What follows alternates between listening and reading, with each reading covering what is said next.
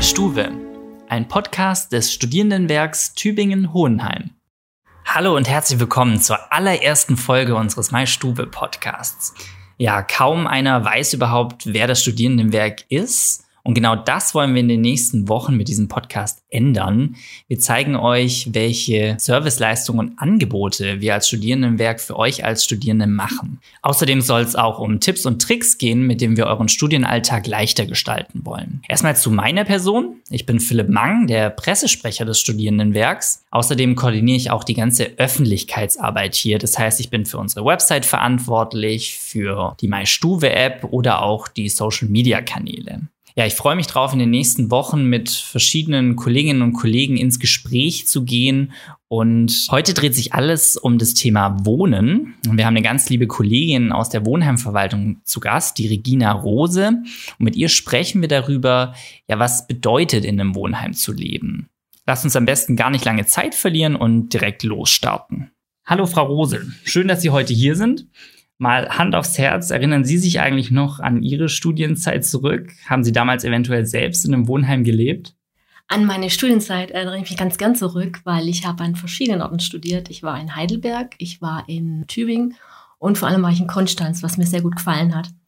Ich selber habe nicht im Wohnheim gewohnt, aber auch, auch, aus dem Grund, ich wusste das damals gar nicht, dass es überhaupt ein Wohnheim gibt, in dem man sich ähm, für ein Wohnheim bewerben kann. Ich habe in einem Einzelappartement gewohnt mit Blick auf den See. Das war damals in der Nähe von Konstanz. Hat mir sehr gut gefallen. Ja, das ist interessant. Es war bei mir recht ähnlich. Ich konnte in der Zeit noch zu Hause bei meiner Familie leben, aber das Glück hat halt leider nicht jeder. Ja, Frau Rose, äh, Studentinnen stehen vor einer schwierigen Entscheidung, wenn sie ihr Studium aufnehmen, also zum Studienort von zu Hause aus pendeln, so wie ich es gemacht habe, eine eigene Wohnung suchen. Das sind alles mögliche Optionen. Warum finden vielleicht auch Sie ganz persönlich, sollten sich Studis aus Ihrer Sicht für so einen Platz im Wohnheim bewerben? Also auf jeden Fall sind die Mieten extrem günstig. Wir haben keine Nebenkosten, die wir bezahlen müssen. Das ist alles eine Warmiete. Wenn ich an meine Zeit denke, ich habe allein gewohnt, ich habe dann ähm, Kommilitonen kennengelernt, aber war im Prinzip doch alleine im Einzelappartement. Und das hat man hier halt dann in der Regel nicht. Ja, absolut diese soziale Komponente, dass man andere Menschen kennenlernt, vielleicht Freundschaften fürs Leben knüpft. Das sind alles definitiv gute Argumente für diese Wohnform. Auf der anderen Seite lassen sich ja auch einige Nachteile sicherlich nicht von der Hand weisen. Privatsphäre, stelle ich mir so vor, ist in studentischen Wohnheimen sicherlich oft Mangelware. Gibt es vielleicht noch andere Punkte, die Sie vielleicht aus, auch von den Studenten immer gemeldet bekommen, die eher als Herausforderung zu sehen sind? Auf jeden Fall bei den größeren WGs die Reinigung in Gemeinschaftsküchen oder sanitären Anlagen da gibt's immer mal wieder Beschwerden, wo dann auch die Kollegen vor Ort gehen und schauen, was wir machen können und wo man auch die Studierenden, die sich nicht wohlfühlen, unterstützen können, damit es einfach besser wird. Also diese Konflikte, die dadurch entstehen, dass mehrere unterschiedliche Menschen aufeinandertreffen und da irgendwie eine gemeinsame Ganz genau. Linie zu finden. Ja, was sind das eigentlich für Menschen, die bei uns in den Wohnheimen leben? Äh, kann man das überhaupt so beantworten? Also sind das vor allem Erstis? Gibt es viele internationale? Ich weiß nicht, ob die Frage überhaupt so leicht zu beantworten ist. Nein, kann man pauschal nicht sagen. Bei uns ist ähm, alles querbeet verteilt. Wir haben Studierende aus dem ersten Semester, wir haben Masterstudierende, wir haben Doktoranden, wir haben Familien, wir haben äh, Studierende aus allen Herrenländern. Also ich kann es nicht pauschal beantworten. Ja, wir decken da also definitiv ein sehr breites Spektrum ab. Frau Rose, ich würde als nächstes gerne über den Alltag unserer Bewohnerinnen sprechen. Und wer könnte da besser berichten als die Studierenden selbst? Wir haben uns mal bei einem aktuellen Bewohner umgehört, wie er das Leben im Wohnheim empfindet.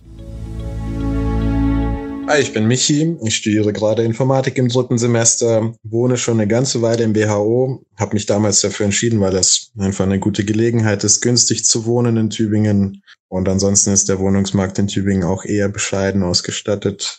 Der Alltag im Wohnheim ist einfach cool. Wir sind hier im WHO umgeben von Studenten. Es ist ein ganzes Dorf. Es ist wie so eine kleine Insel, in der man mit mit Kommilitonen, mit Freunden einfach die ganze Zeit abhängen kann, ins Kuckuck gehen kann, was nicht so geil ist, sind die Küchen, die sind manchmal dreckig. Aber was will man erwarten? In WGs mit 16 Leuten, bei denen Leute zusammen, die sich kaum kennen. danke für diesen kleinen Einblick. Ich denke, wir können uns alle jetzt ein bisschen besser vorstellen, was es bedeutet, in einem Wohnheim zu leben. Das hängt aber ja auch sicherlich so ein bisschen davon ab, welche Wohnform ich wähle. Es gibt ja zum Beispiel Einzelzimmer bei uns oder WGs. Frau Rose, vielleicht können Sie insgesamt nochmal für uns zusammenfassen, welche Wohnangebote wir den Studierenden machen. Also unser Wohnheimangebot ist natürlich das größte sind die Einzelzimmer. Die Einzelzimmer möbliert und unmöbliert. Wir haben Appartements, wir haben Familienwohnungen, wir haben für Paare haben wir auch Wohnungen, für Doktoranden haben wir ein spezielles Wohnheim im Herbert-Torweg. Einen kleinen Anteil an äh, barrierefreien Zimmern haben wir auch. Zum Beispiel oben im Fichtenweg 9, in 29 und 31. Wir haben in der Eugenstraße, wir haben Viktorener Straße, Holberger-Torweg, haben wir barrierefreie Einheiten ähm, in den Hochschulstandorten Sigmaringen, Altstadt, Reutlingen und Geislingen. Ja, also das Studierendenwerk verfügt ja über 109 Wohnanlagen an acht Standorten. Das sind insgesamt fast 6000 Bettplätze. Das ist eine gewaltige Anzahl. Da kann man auch sicherlich manchmal leicht den Überblick verlieren. Jede dieser Anlagen ist ja auch sehr unterschiedlich, nicht nur vom Alter, sage ich jetzt mal.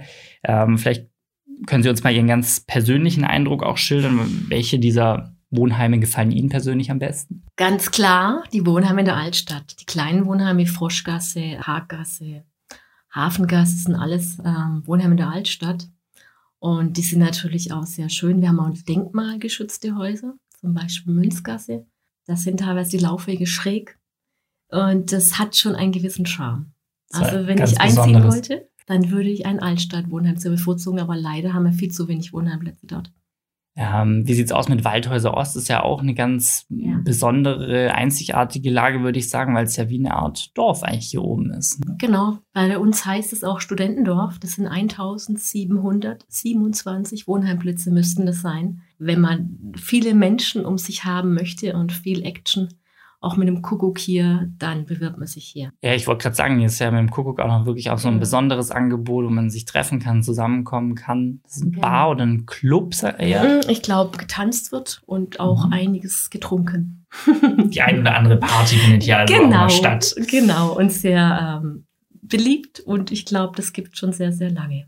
Das klingt definitiv spannend. Haben eigentlich Studenten überhaupt einen Einfluss darauf, in welches dieser Wohnheime sie denn jetzt überhaupt bekommen? Also wenn, wenn sie sich bewerben, können sie dann bestimmte Präferenzen zum Beispiel geben und wie wahrscheinlich ist es dann auch, dass sie dort landen? Natürlich können sie aussuchen, wo sie gern hinziehen wollen. Sie machen es, glaube ich, davon abhängig, wo sie studieren. Die Mediziner sind meistens bei uns oben. Aber wir bieten die Zimmer dann auch an, wenn wir das bestimmte Wohnobjekt oder Wohnform nicht mehr bei uns im verfügbar haben, dann bieten wir auch andere Zimmer an. Also ein gewisser Einflussbereich ist ja. da schon ähm, bei der Bewerbung. Wir haben viele Bewerbungen für Einzelappartements, die wir leider oft ablehnen müssen, weil wir einfach zu wenige haben. Kann man, das finde ich eigentlich noch eine ganz interessante Frage, äh, überhaupt sagen, welche Wohnform ist denn beliebter? Wollen die Studis tatsächlich eher in WGs zusammenleben oder ist die bevorzugte Lebensform eher das Einzelzimmer? Also was man jetzt ähm, sagen kann, ähm, wir hatten jetzt den Neubau in Reutlingen mit den 107 neuen Wohnheimplätzen. Und da hatten wir eigentlich überwiegend Anfragen auf Einzelappartements. Okay. Aktuell, vielleicht liegt es auch an Corona, wollen die alleine wohnen. Ja, mit dem Thema Bewerbung, da werden wir uns in der nächsten Folge nochmal genauer beschäftigen. Da werden wir euch dann auch verraten, mit welchen Tipps ihr eure Chancen auf einen der begehrten Wohnheimplätze verbessern könnt. Zum Abschluss würde ich aber gerne noch auf das Thema Tutorinnen zu sprechen kommen. Die kennt man ja sonst wahrscheinlich eher aus dem Studium, wo sie im Auftrag der Professoren irgendwelche Tutorien veranstalten.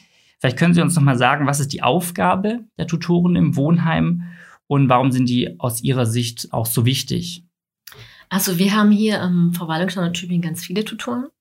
Im Waldhäuser Ost, aufgrund der Menge der Studierenden, die hier wohnen, haben wir vier. Wir haben zwei in der Hartmar Straße, wir haben zwei Konrad-Adenauer-Straße, aktuell einen im französischen Viertel und Viktorener Straße haben wir einen. Nicht zu vergessen natürlich auch mein Tutor im Holber Torweg, der sich auch bemüht, viele Veranstaltungen zu machen, obwohl ihm ein Gemeinschaftsraum nicht zur Verfügung steht.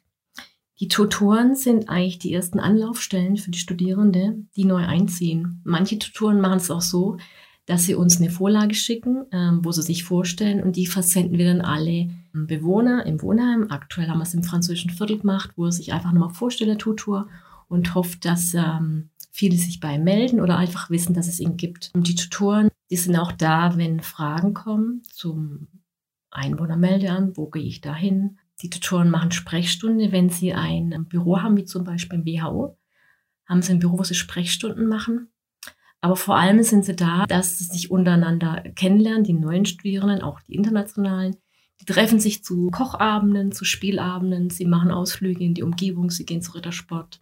Sie waren auch schon im Thermalbad, die machen alles Mögliche und äh, haben, glaube ich, vor allem viel Spaß. Also sind wirklich eine wichtige Unterstützung bei ja. der Eingewöhnung, ne? weil Studis genau. kommen oft an Studienort, sind dort völlig fremd und genau. einfach als Unterstützung.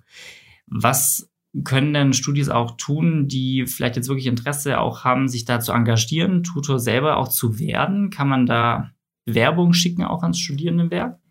Also wenn wir freie Tutorenstellen haben, dann handhaben wir das so, dass wir einen Aushang machen in Wohnheim oder ich wende mich an Sichermann und bitte um einen sozialen Post in den Medien. Genau, also folgt uns fleißig auf Instagram oder Facebook und wenn es da freie Tutorenstellen gibt, dann werdet ihr es dort erfahren. Ja, damit wären wir auch schon am Ende angelangt. Frau Rose, vielen Dank, dass Sie sich heute die Zeit für uns genommen haben. Ich hoffe, wir konnten euch da draußen zeigen, dass es wirklich viele gute Gründe gibt, sich für ein Leben im Wohnheim bei uns zu entscheiden. Falls ihr noch Fragen an uns oder Frau Rose habt, dann schreibt uns gerne über die sozialen Medien oder per E-Mail. Und in der nächsten Folge aus dem Bereich Wohnen, da dreht sich dann alles um das Thema Bewerbung. Vielen Dank, dass ihr dabei wart und bis zum nächsten Mal. Ciao.